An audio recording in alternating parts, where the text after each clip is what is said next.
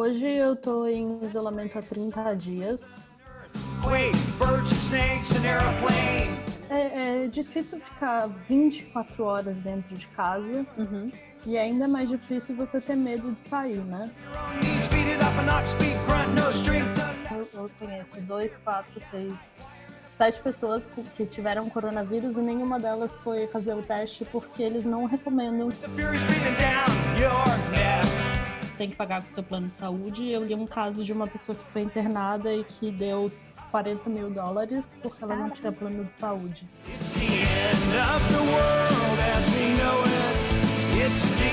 Bom dia, boa tarde, boa noite. Começa agora mais um episódio de Volta ao Mundo em 40 Dias. Um programa criado por mim, Mariana Nadai, uma jornalista brasileira morando em Toronto, vivendo em isolamento social desde 16 de março e que procura mostrar um pouco sobre como a epidemia do Covid-19 tem mudado a vida de brasileiros ao redor do mundo. No programa de hoje, eu vou falar sobre como andam as coisas nos Estados Unidos. Bom, para quem anda totalmente off das notícias sobre o novo coronavírus, desde o começo de abril, os Estados Unidos vem sendo considerado o novo epicentro da epidemia. Hoje, em 12 de abril, o país registra é, mais de 500 mil casos e mais de 20 mil mortes, se tornando oficialmente o local com mais vítimas fatais do vírus. E para entender como os Estados Unidos se tornaram o epicentro da pandemia do novo coronavírus, vale a pena relembrar um pouco dos fatos. Em 21 de janeiro, o país apresentou o primeiro caso da doença no estado de Washington. Na época, o presidente Donald Trump afirmou que ninguém precisava se preocupar porque estava tudo sob controle. É só uma pessoa que veio da China, como ele mesmo disse. Com o tempo, novos casos foram aparecendo e, para mostrar o tal controle, o presidente proibiu viagens não essenciais para a China, passou a impedir a entrada no país de viajantes e residentes permanentes vindos do país asiático e exigiu quarentena para os cidadãos que tivessem vindo de lá. Os dias passaram e o país chegou no meio de fevereiro com a notificação de 15 casos, todos chamados de importados. O número baixo ainda não impressionava o presidente, que continuava minimizando o novo vírus, dizendo que não passava de uma gripe e que os casos nos Estados Unidos estavam caindo substancialmente, não aumentando. Inclusive, Trump chegou a dizer que os casos iriam desaparecer com a chegada do calor. Mas, apesar das falas do presidente, os casos nos Estados Unidos não paravam de aumentar. E o tom otimista mudou drasticamente quando, em 11 de março, a Organização Mundial da Saúde declarou que a contaminação do Covid-19 havia se tornado uma pandemia. Nesse momento, os Estados Unidos anunciaram mais de 1,6 mil casos em 45 estados e no Distrito de Colômbia, onde fica a capital Washington, e cerca de 40 mortes. Os especialistas começavam a mostrar preocupação com o sistema de saúde e o alerta era de que os hospitais não aguentariam a quantidade de doentes. Enquanto isso, Trump ainda acreditava em uma cura rápida da doença. Falava de uma possível vacina que já estaria sendo testada e passava a vender a cloroquina como a saída para o combate ao vírus.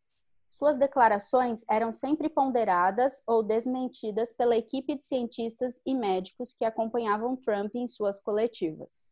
A falta de liderança do presidente, que se recusava a parar o país, combinada com a falta de testes para ferir a real gravidade da doença, fez com que muitos governadores tomassem a dianteira e criassem suas próprias medidas emergenciais, como o decreto de isolamento social e fechamento de comércios não essenciais, feito pelo governador da Califórnia em 19 de março, seguido pelo governador de Nova York. No final do mês, o país já contabilizava mais de 180 mil casos, com o estado de Nova York sendo a área mais atingida, 76 mil infectados e 1,5 mil mortos, segundo dados da Universidade Johns Hopkins. Nessa época, o Estado já anunciava que tanto seu sistema de saúde quanto os necrotérios operavam em capacidade máxima. E, infelizmente, a situação pioraria em todo o país, a ponto de, em 3 de abril, com mais de 245 mil casos registrados, os Estados Unidos passarem a ser considerados o novo epicentro da pandemia. Nesse momento, finalmente, Trump reconheceu que o vírus é o pior que o país já viu. Mas o reconhecimento veio tarde, e oito dias depois, em 11 de abril, ficou constatado que os Estados Unidos ultrapassaram o número de mortos da Itália, chegando a mais de 18 mil em 11 de abril. Nova York segue sendo o estado com o pior cenário, com recorde de mortes, mais de 700 por dia. A situação ainda é agravada pela escassez de materiais médicos que vão desde falta de respiradores a máscaras e luvas. Para tentar reverter o quadro, foi autorizado que médicos aposentados voltassem à ativa e que profissionais de outras regiões pudessem trabalhar no estado. E em meio ao caos, o prefeito da cidade de Nova York decidiu manter as escolas fechadas até o próximo ano letivo, que começa em setembro no hemisfério norte. Bom, e para conversar comigo sobre como estão as coisas em Nova York e nos Estados Unidos, eu estou aqui hoje com a Fernanda Didini. Olá, Fernanda, como que você está? Oi, Mari, tudo bem? Tudo. É, estamos, estou bem na medida do possível, né? Essa, essa pergunta é engraçada de responder, mas estamos bem. tá. Fê, eu queria que você contasse há quanto tempo você mora aí, o que que você anda fazendo, se você continuar trabalhando ou não, e se você tem noção de como que que tá a contaminação do Covid aí na região que você mora. É, eu moro em Nova York há dois anos e meio e felizmente eu continuo trabalhando de casa. A uhum. minha rotina mudou um pouco, mas é, ter um trabalho ajuda psicologicamente de várias maneiras, né? Sim, com certeza. É, a situação de onde eu moro, eu, eu, eu moro em Nova York, no Brooklyn, é, que é um pouco mais afastada de Manhattan em si, mas é uma das áreas mais afetadas. Eu acho uhum. que é, eles chamam eles chamam umas regiões aqui, é, são cinco grandes regiões que equivalem como se fossem cidades. E eu moro na região do Brooklyn, que é a segunda com mais é, pessoas contaminadas pelo coronavírus. A uhum. primeira uhum. é o Bronx. Há quanto tempo você está vivendo em isolamento social?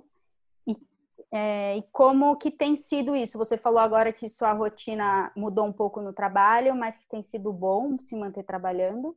É, mas como que foi desde que começou? Quando começou? Por que que você começou? Você começou junto quando o governador ou o prefeito de Nova York falaram para entrar em estado de isolamento? Como que foi? Hoje eu estou em isolamento há 30 dias. O meu isolamento começou um pouco mais tarde do que outras pessoas uhum. de que, que eu conhecia aqui na cidade, mas começou é, antes do governo decretar o lockdown, que eles chamam. Uhum. É, o meu isolamento, inclusive, começou um dia antes, vamos dizer, porque tinha um fim de semana no meio, do que a minha própria empresa, porque eu, eu pedi para não ir trabalhar porque eu demorava uma hora de metrô praticamente e eu tenho bronquite e eu comecei a ficar muito assustada com os casos. Uhum. Nessa época, um mês atrás, já existia uma. Já fazia acho que uma semana ou algo assim, de que já existia um caso de contaminação local, que é quando a pessoa pegou o vírus e ela não sabe onde ela foi contaminada. Uhum. E essa pessoa foi contaminada bem perto da área onde eu trabalhava, ela pegava o metrô normalmente e no caso, é, Nova York tinha, sei lá, pouquíssimos casos e, e de pessoas que tinham vindo de outros países e essa pessoa tinha sido contaminada localmente sem saber. E, e o, na minha opinião, e eu li já umas matérias sobre isso, é, a atitude do governo nesse momento foi, foi muito ruim, porque uhum se você já tem um caso de contaminação local que não se soube de onde veio, outras também poderiam ter acontecido. Você já é... perdeu o controle, né? Exatamente. É, é, é, possível dizer, né? E esse caso, esse primeiro caso que foi é, contaminação local, era uma pessoa que não morava em Nova York, ela morava no interior, mas vinha trabalhar sempre. Uhum. E ele contaminou, sei lá, 200 pessoas, só ele. E na semana que eu pedi para o meu chefe para eu vir trabalhar de casa, a cidade dele já estava com uma contingência de um quilômetro ou uma milha é, que ninguém podia entrar ou sair com o exército e tudo. Foi tipo Caramba. um caso Uhum. Foi tipo um caso meio experimental de que eles fecharam esse círculo da cidade e começaram a criar pontos de teste drive-thru. Uhum. As pessoas iam de carro. E como que foi? Você falou para o seu chefe que você não, não ia mais trabalhar? Como que foi esse momento? Eles mandaram um, um, um e-mail geral para a empresa inteira falando que algumas é, alguns setores do prédio já começariam a fazer um rodízio, tipo tá. algumas pessoas trabalhando de casa, outras trabalhando, mas como eu trabalho em hard news, nosso nosso time, nosso andar seria um dos últimos a começar esse rodízio. Tá. E seria começando na segunda-feira. Uhum.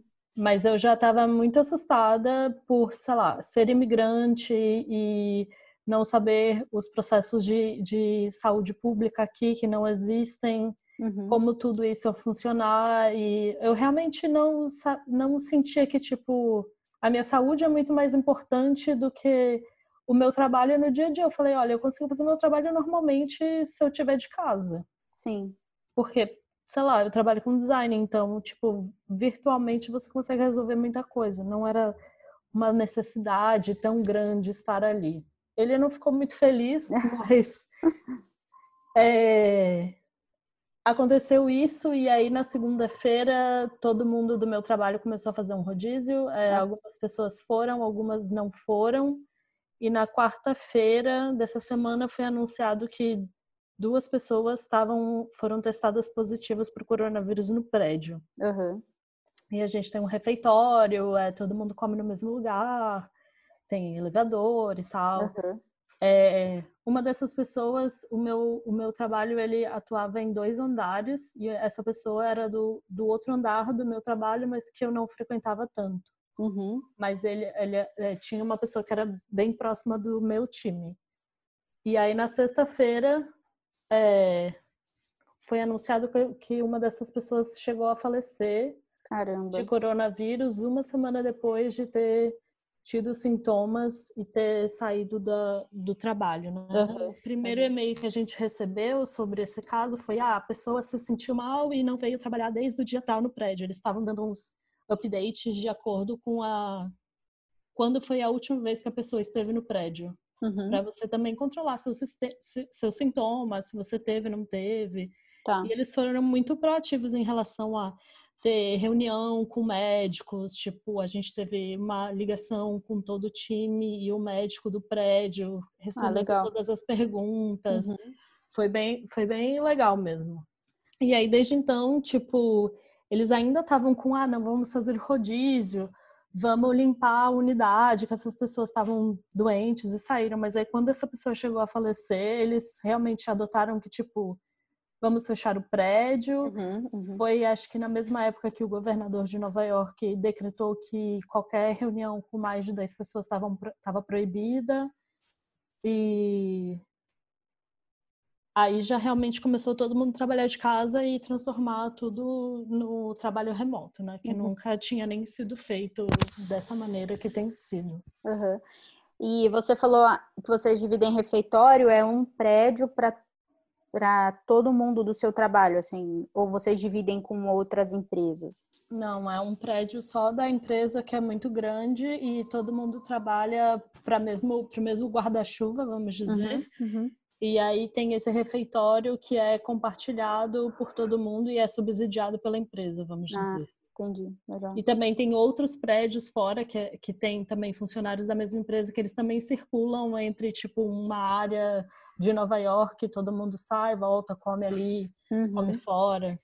A circulação é bem intensa mesmo. A circulação é bem intensa e é, é bem turística também. É um, uhum. prédio, é um prédio famoso e tem muito turista. No andar de baixo, o, tem muito prédio em Nova York que é conectado direto com o metrô. Uhum. Esse era um dos prédios que é conectado com o metrô e embaixo tem tipo uma área de lojas, é, uhum. é, restaurantes, que as pessoas no inverno às vezes não saem para rua, vão comer direto ali nesse nessa área subterrânea. Uhum. Entendi.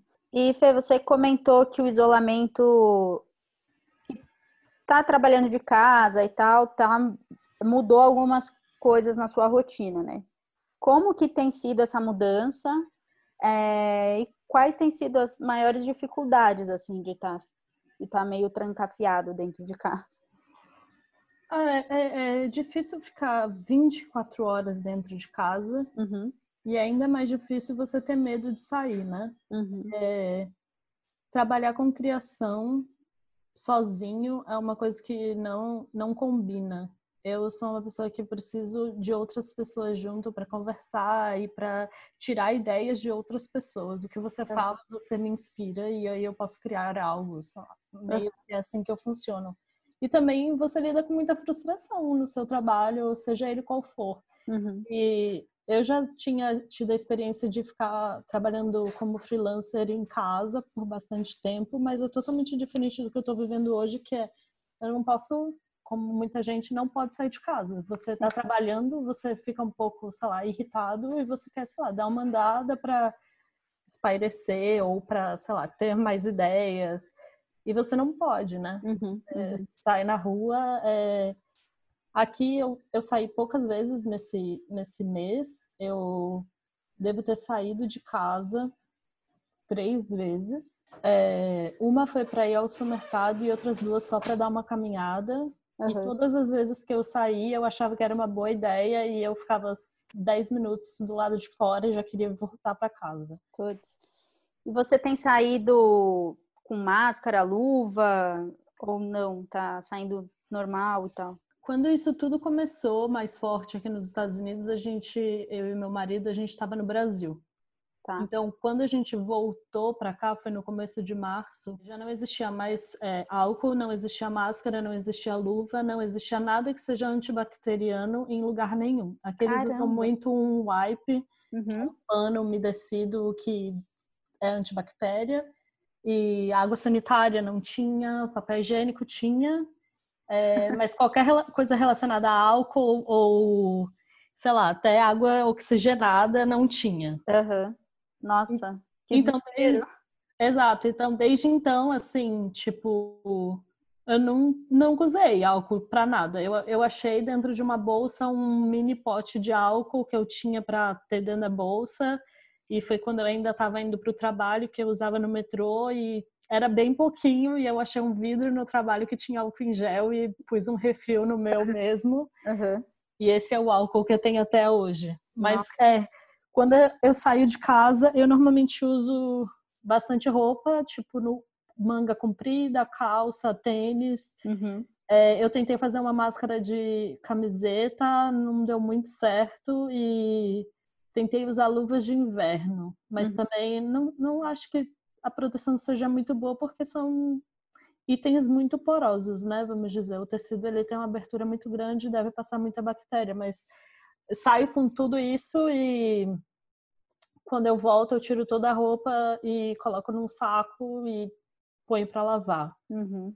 Você comentou quando você sai de casa, você acha que é uma boa ideia e depois de uns 10 minutos fica se arrepende. Você acha que esse medo de ir para a rua piorou nos últimos dias com essa piora dos casos aí, principalmente em Nova York, né? Eu imagino que deva assustar ler tanta notícia, que eu não eu acho que eu não sei, a gente sabe que tem muita gente, mas não é que a gente olha para o lado e vê as pessoas doentes, né? Então, mas tem assustado isso? Você acha que piorou? É uma doença invisível, né? Você não uhum. sabe nem quem tá doente, nem se você tá doente, você não sabe. Exato. Não sei se piorou tendo muito caso ou menos caso, porque uhum. eu, eu, sempre fui um pouco é, cuidadosa em relação a isso por causa da minha bronquite. Tá. É, mas eu evitei muito mais a sair. Eu saí, por exemplo, no começo do mês duas vezes e uma duas uma semana atrás. Uhum. E todas as vezes que eu saía, o problema é que as pessoas não não estavam fazendo a distância necessária. Tinha muita gente que estava desacreditada e que não estava fazendo nenhuma é, precaução. E aí eu acho que isso, isso até mudou, assim, porque a gente eu saí no fim de semana uma vez e depois dia de semana e você você no dia de semana tem menos gente, mas no fim de semana é muita gente na rua, mais do que seria como se fosse num dia normal sem coronavírus. Caramba, até agora você acha, você tem essa percepção? Sim, é, quando eu saí da última vez foi sábado passado, eu acho, uhum. domingo passado, e tinha muita gente na rua. Eu tentei, eu tentei ir na casa de uma amiga que mora aqui perto, que foi onde a gente morava antes, que dividia apartamento com ela. E eu não consegui, porque eu não consegui atravessar uma rua principal que tem, que é tipo uma avenida grande, tinha muita gente. Aham, uhum, aham. Uhum. Caramba. E é, as pessoas, sei lá, eu comecei a andar meio que na rua, porque as calçadas são muito apertadas, porque tem muito jardim. Né? Eu fiquei um pouco assustada e quis voltar logo. Sim, imagino. Também quis voltar porque o, agora começa o, o, a primavera, como aí deve estar começando também, não sei. Sim. E o pólen é muito forte, a, a, minha alergia começa a atacar muito e os sintomas são muito parecidos. Então, Sim. também tem essa preocupação de não quero nem ficar com alergia para não achar que é algo mais forte. É. E às vezes, para quem tem alergia, dá, é, até precisa ir no médico mesmo, né? Uma coisa uhum. mais grave mesmo. Sim. Uhum. E a, a questão que você falou, se você não sabe se as pessoas estão doentes ou não na sua região. No meu prédio, eu moro num prédio bem grande, tem uhum. seis andares e 24 apartamentos por andar. Caramba! E o pessoal criou um grupo no Facebook e as pessoas têm se comunicado bastante. O prédio você não tinha muito contato com ninguém, era bem cada um por si, é uma coisa meio de uma cultura bem diferente do Brasil aqui, que as pessoas são muito mais distantes e frias e às vezes um pouco rude uhum. é, no contato com estranhos, né? Quando você os conhece é totalmente diferente. E aí depois disso, é, como criou esse grupo, as pessoas começaram a trocar informação e se ajudar e tem sido bem incrível ah, essa experiência legal. de criar uma comunidade. É, as pessoas uhum. têm trocado receita de pão, fermento uhum. e também é, falando se tá com coronavírus ou não, tipo dando um status. Ah, legal. E é engraçado que o pessoal em cima do meu apartamento e do lado pegaram coronavírus. Caramba, tá muito perto mesmo. Então a gente tá meio rodeado, assim. Aham. Uhum. E eles tiveram que. É, pegaram, mas ficaram em casa? Tiveram, chegaram a precisar ir para o hospital? Como você tem notícia é, disso? Sim, é, tanto esse, esses é, são dois casais que moram um em cima e um do lado, são pessoas jovens, uhum. como mais um casal de amigos e uma outra amiga pegaram, então eu, eu conheço dois, quatro, seis, sete pessoas que tiveram coronavírus e nenhuma delas foi fazer o teste porque eles não recomendam que se você não tá tão mal, não vá fazer o teste. Entendi. Então, a gente sabe que eles ficaram doentes, mas eles não estão nas estatísticas, né? não estão nas estatísticas e eles é, fizeram todo o tratamento por telefone. Você liga pro aqui o sistema de saúde ele é engraçado. Ele não, não é nem um pouco parecido com o do Brasil. Uhum. Sistema muito ruim. O atendimento é ruim. É, você não sente segurança nos médicos às vezes. É, demora, você vai na clínica e demora, sei lá, quatro horas para ser atendido. Uhum. Mesmo você pagando um plano de saúde que é super caro, você paga mensalmente e ainda paga por cada exame. Então, as ah. pessoas não têm uma relação muito boa com ir ao médico, com fazer exames. Imagino. Nada disso. Uhum. É, eu ia numa clínica aqui que eles chamam que é Community Healthcare, que é tipo uhum. uma rede. E eu até tinha que ter ido ao médico para pegar uma nova receita de remédio, porque as, as, receitas de remédio funcionam assim. Eles, você vai no médico, a pessoa faz, faz exame de sangue, tá precisando, eu tava precisando de vitamina D e remédio para tireoide. E eles mandam a receita pro telefone, eles pedem o telefone da sua farmácia e eles te mandam a receita direto para a farmácia. Você só uhum. vai no caixa, fala seu nome e eles te dão o seu remédio. E eu tinha que ir no, na, no médico só para fazer um novo exame e pedir um refil do meu remédio. E aí, com toda essa questão, eu preferi não ir e pedir um refil do remédio por telefone, né? E eles, e eles deram. Eles dão e eles estão fazendo. Agora eu recebi mensagem recentemente que é: estamos funcionando para atendimentos urgentes. Uhum. É, se você estiver com sintomas de coronavírus ou algum um outro problema, ligue para este número que vamos fazer toda a sua consulta médica por telefone ou tá. videoconferência. Uhum. E essa clínica que você falou que você frequenta, você frequenta porque você tem um plano de saúde? Como que é? Eu tenho um plano de saúde. É, eu, eu acho que a lei aqui é que todo mundo é obrigado a ter plano de saúde. Se você tá. não tiver, você paga uma multa no imposto de renda. Uhum. Então, não é apenas só ter o plano de saúde, você tem que avisar no seu plano de saúde qual é o seu Social Security Number, que é considerado seu CPF. Uhum. E, por exemplo, se você não tem, eles vão te mandar uma carta dizendo você tem que ter, mande agora o seu número, senão você vai ser multado. Tá. É... E é nessa clínica, mas eles, eles têm, tipo, uns, uns outros sistemas, dependendo da quantidade da sua renda.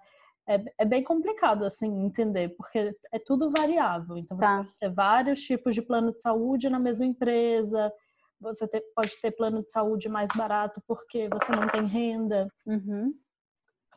É... Mas é bem complexo. Nessa clínica eu vou porque foi quando me mudei para cá, tipo, você não, se você tá doente, você não vai no hospital. Você vai num urgent care, que é tipo uma clínica. Uhum. E porque se você for direto no hospital, você pode pagar até 3 mil dólares só por ser atendido uma vez. Caramba! Com o plano de saúde. Sem o plano de saúde é mais caro. Gente, real... não me admira o fato que ninguém vai, então, que realmente Exato. não tem essa relação com a saúde aí, né? Com. Uma boa relação. E, e, e, tem muito exame, por exemplo, no Brasil a gente está acostumado com a saúde feminina, que é fazer exame preventivo anual. Uhum. É, aqui você não faz, por exemplo, ultrassom de mama, ultrassom ultra intravaginal, essas coisas é tipo só se você tiver um motivo para ir. Você tem que realmente é, comprovar que você tem esse motivo, uhum. histórico familiar e tal. E eles vão aprovar ou não se você faz o exame. Uhum. É, tudo isso que você está falando me leva a querer saber se você se sente amparada pelo governo nesse momento de crise extrema. Se você falou que a clínica está né, fornecendo canais de comunicação, mas o governo tem oferecido isso ou não? É, ainda essa relação com a saúde por conta do coronavírus mudou alguma coisa? Eles é, mudaram um pouco por pressão popular, eu acho, e também por eleições que uhum. vão ser esse ano em novembro. Eles fizeram o governo, o governo do país é porque é, é bem diferente, né? Cada estado tem suas próprias leis. É, uhum. É, podem ser totalmente diferentes de outros estados que são colados no seu. Aqui não tem muito amparo do governo como tem no Brasil. Você não tem nenhum serviço público, por exemplo, se você sofreu um acidente e pediu uma ambulância, você tem que pagar por ela. É, mas eles criaram todos os exames de teste você paga. Tá. Tipo, o exame do coronavírus, a primeira coisa que eles criaram foi que o coronavírus, o teste do coronavírus seria pago por você que o plano não ia cobrir. Aí depois eles falaram que os planos iam cobrir o valor completo, uhum. mas não falaram de quem não tem o plano de saúde, porque apesar de ter multa, a multa é mais barata do que ter o plano de saúde. Então ainda é sabido Entendi. que muita gente não tem plano de saúde. Uhum. Aí eles mudaram dizendo que, eu, eu, que, o plano, que o teste do coronavírus vai ser de graça e que ah. você pode ir num drive-thru. Mas uhum. você não tem carro, como você faz? Ah, é um, é um drive-thru mesmo de carro. De carro. Não é uma metáfora. Não. Você vai de carro e faz o teste no seu carro e vai embora. Mas uhum. é... em Nova York, a maioria das pessoas eu acho que não tem carro. Muita gente tem carro, sim, sim uhum. mas nem todo mundo tem carro. Uhum. E aí eu, uma vizinha aqui também colocou no grupo que se você ligar para um, um número é, que é um sistema de táxi para pessoas com necessidades especiais uhum. e idosos, que eles fazem o transporte dessas pessoas de graça. Uhum. E aí você pode ligar para esse número e pedir para ser encaminhado para o teste. Uhum.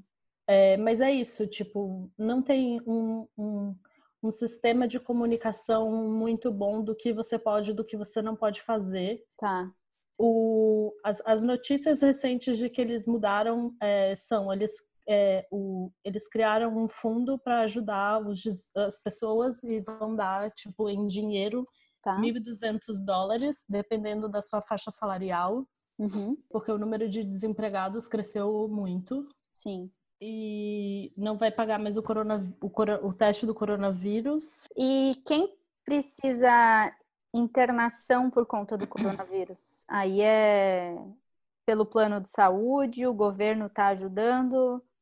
Eu, eu não li nenhuma notícia de que o governo ia é, minimizar os preços de internação. Uhum. Todos continuam sendo.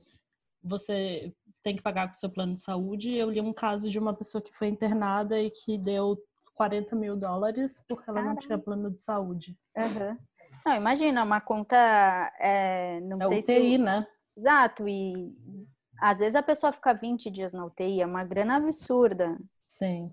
A pessoa sara do coronavírus e perde a casa, caso ela tenha uma casa, né? É complicado. Uhum. É, bom, e sabendo de tudo isso, estando no meio aí hoje é, do epicentro da pandemia, no momento, você preferia estar no Brasil agora? Não sei, é, essa é uma pergunta muito complicada de responder. Eu não sei se eu tenho uma resposta para isso, porque apesar de eu estar lá perto da minha família e podendo dar apoio e suporte para eles, ao mesmo tempo eu moro aqui, aqui é a minha casa, lá seria ainda mais difícil ficar confinado com é, com a sua família, que eu já tenho que brigar com meu pai porque ele quer sair de casa e uhum. sei lá. Eu acho mas em relação ao governo e tudo, eu acho que talvez aqui esteja um pouco melhor do que o Brasil em relação ao que o governo está oferecendo e está enfrentando as, a realidade de que essa doença não é uma doença qualquer, não é uma gripezinha e tem que ser levado a sério porque está matando muita gente de uma maneira rápida e dolorosa. Sim, boa a gente falou, você comentou algumas questões difíceis que estão, né, que você já está vivendo. Você consegue pensar e dizer assim qual foi o maior desafio que você enfrentou até hoje, desde que tudo isso começou? É, eu acho que não tem um desafio. Por enquanto a gente está tão bem suportado assim, uhum. tipo, não perdemos ah, emprego, tipo, nada mudou assim drasticamente, né? Uhum. É, a coisa mais é a questão social e psicológica de sair uhum. e, sei lá, acho que a maior, a maior coisa que aconteceu foi que eu tive, tive que brigar sério com minha irmã. Não. Volta problemas da eleição, né? Ixi, da eleição no Brasil. Isso. Uhum. Mas, é, no geral, acho que tá tudo bem. Uhum. E alguma lição, alguma coisa que você já acha que ou você, ou até de repente o mundo, se não for muito pretensioso de falar, né, a sociedade como um todo, se já é possível ter alguma lição desse momento? Eu acho que é eu acho que eu posso dizer que tem lições porque eu não tive ninguém próximo de mim de verdade que morreu, porque se, se isso tivesse acontecido e ainda bem que não aconteceu, é, eu acho que eu não teria isso para dizer, mas eu, eu espero que no futuro a gente tome esse momento de perceber que a gente é uma sociedade, que todo mundo vive no mesmo ambiente e, e se ajudar mais e se entender, entender que você mora junto com a pessoa que está sendo seu vizinho, você respira o mesmo ar, você vive do mesmo jeito e, sei lá, tentar sermos menos egoístas e mais comunidade. A última pergunta é só. Você comentou lá no começo sobre essa questão de ser imigrante e que isso traria uma preocupação a mais, né? Tanto que você até conversou, te deu esse medo maior de estar tá saindo de casa para ir trabalhar e tal. Ah, você acha então que tem alguma diferença o fato de ser imigrante nesse momento, né? Não ter um status permanente de residência nos Estados Unidos e tal, faz, a faz alguma diferença? Ah, faz toda a diferença. Com coronavírus ou sem coronavírus, você ser imigrante é uma coisa muito difícil. Uhum. É, que ninguém no Instagram te avisa sobre isso e você só descobre na realidade como é não pertencer ao lugar que você pertence. E acho que nos Estados Unidos ainda mais você é visto como um invasor, né? É... Perfeito. Mas é difícil essa questão, até, até a língua. Você pode falar todo o inglês bom que você tem. Se você está no hospital e você vai ter que explicar o sintoma que você está sentindo, já é difícil em português. Em outra língua ainda é muito pior. É... E também você não entende totalmente todos os, as, as, as, os trâmites ou as coisas que você tem que fazer. Quando você se muda para um novo país, você tem que reaprender muitas coisas que você nunca imaginou que você teria que reaprender. Como ir ao hospital, como ir ao banco, tudo é uhum. é diferente. Uhum. E eu acho que se você tá, vai ter, pode ter um problema de saúde, eu acho que isso é muito pior. Uhum. É, se você estiver num lugar que você não sabe as coisas direito e você não tem uma rede de amparo, né? Uhum é, mesmo que você tenha amigos e até familiares perto, é, não é sua mãe, seu pai, é, não é sua família direta e próxima que vai estar tá, é, fazendo qualquer coisa para te ajudar, né? Sim, com certeza. Nossa, obrigada por ter falado isso.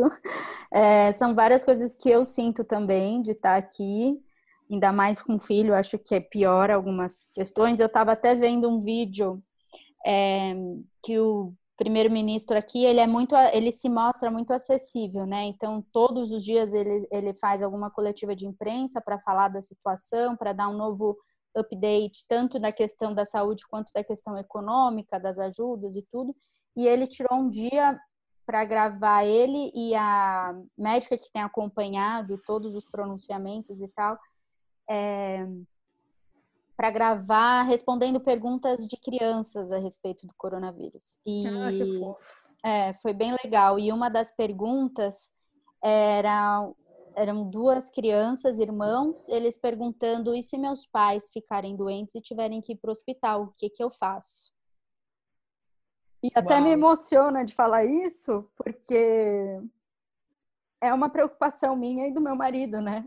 o que que a gente faz? O que que eles, o que que vai ser da vida deles, né? Se a gente tiver, eu nem, eu nem tô falando em morrer mesmo, porque uhum. morrer aí é um outro nível ainda maior, mas realmente de, eu mesmo se nós dois ficarmos doentes em casa, sem, sem ter condição de levantar, porque às vezes eu não preciso ir para o hospital, mas eu tenho, não vou conseguir ter força, vou ter uma semana de febre, eu não consigo mesmo, né? Uhum. Cuidar de duas crianças de cinco anos. Então, é, essa preocupação sua de imigrante também não ter essa rede de apoio é, nossa, é uma coisa bem. Compartilho 100% dessa sua, dessa sua uhum. preocupação. É, mas eu acho que tem que ficar positiva, que quando coisas muito extremas acontecem também, eu acho que até as crianças elas têm uma sensibilidade extrema e elas fazem coisas que a gente não imagina. Total. É, que elas podem fazer e ajudar e tudo mais. E Sim. outras pessoas também que você pode não achar que é sua rede de apoio, mas que elas podem aparecer porque, sei lá, algo mágico sempre acontece para nos ajudar. E Sim. assim, espero que continuem.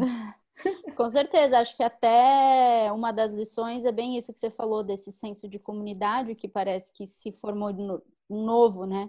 isso que você falou do seu pessoal, do seu prédio que criou essa comunidade no Facebook e vocês estão trocando muito mais do que antes. Acho que com certeza daí poderia surgir alguma ajuda, né? Diferente, uhum. uma ajuda mais intensa. Legal.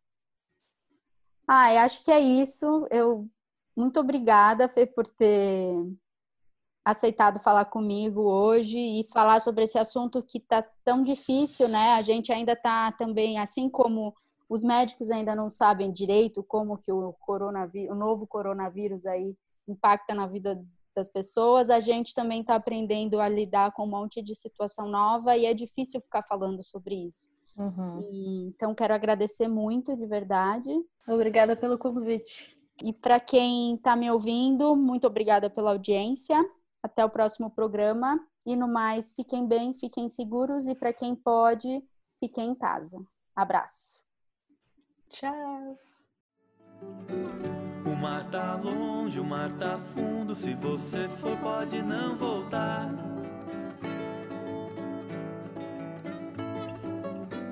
Tá tudo bem se não voltar. É até melhor você ficar, que aqui tá ruim. Tá muito difícil.